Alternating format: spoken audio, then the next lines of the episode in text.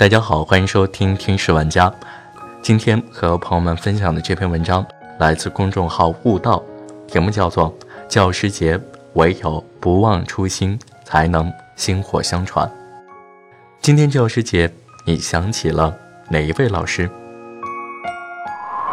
全中国最孤独的小学，在太行山深处有一所最孤独的小学，这里只有一位老师和一个学生，他叫徐泽峰。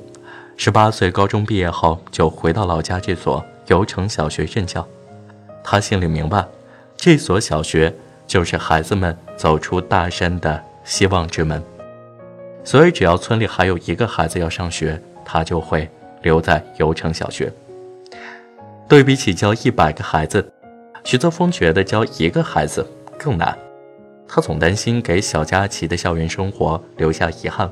每周一雷打不动地举行两个人的升旗仪式，徐泽峰负责升旗，小佳琪在底下精神地唱着国歌，声音比得上几十个人合唱。从语数英到音乐美术。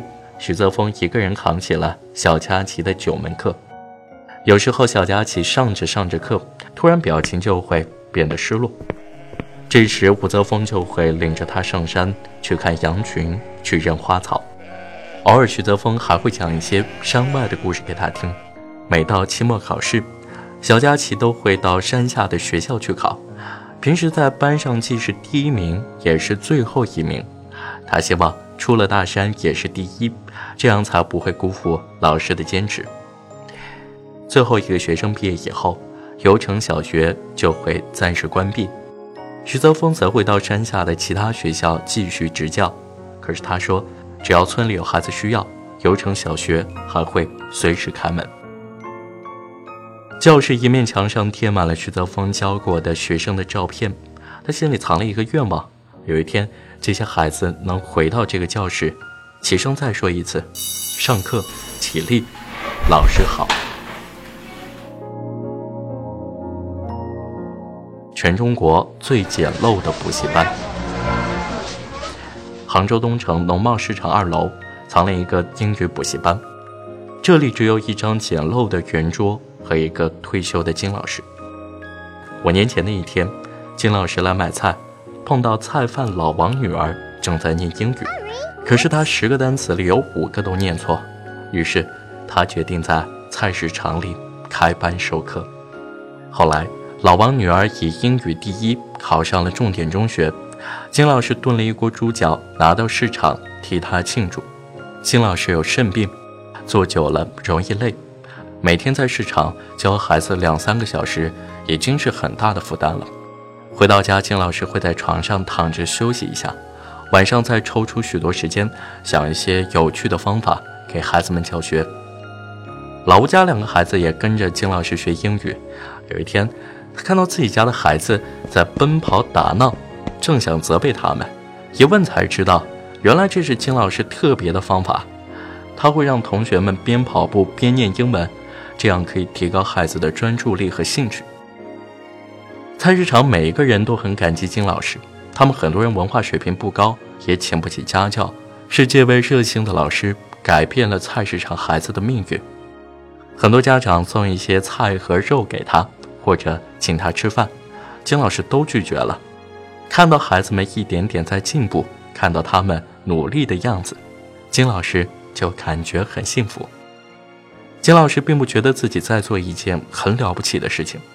孩子能给他很多温暖，他只是单纯的在做自己喜欢的事。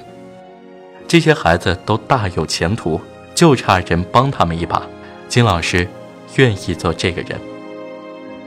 每一位老师都自认为是一位平凡的人，在做一份平凡的事业，而事实上，他们正改变着无数个平凡的我们和我们不平凡的未来。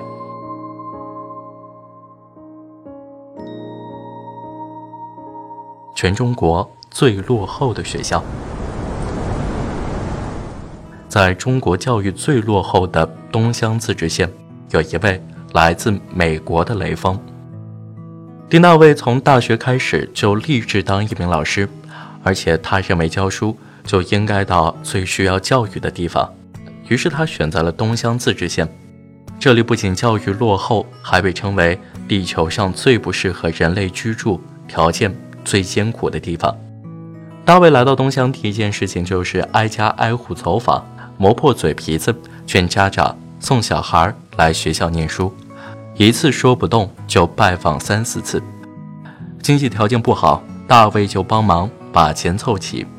他所有家当，就是一顶朋友送的棒球帽，一张全家福。一身穿了七八年的衣服，一双臭的都不好意思让人碰的运动鞋。大卫的父亲来中国看过他，走的时候留了一笔钱给他。父亲刚上飞机，他就把这笔钱拿去给孩子买日用品去了。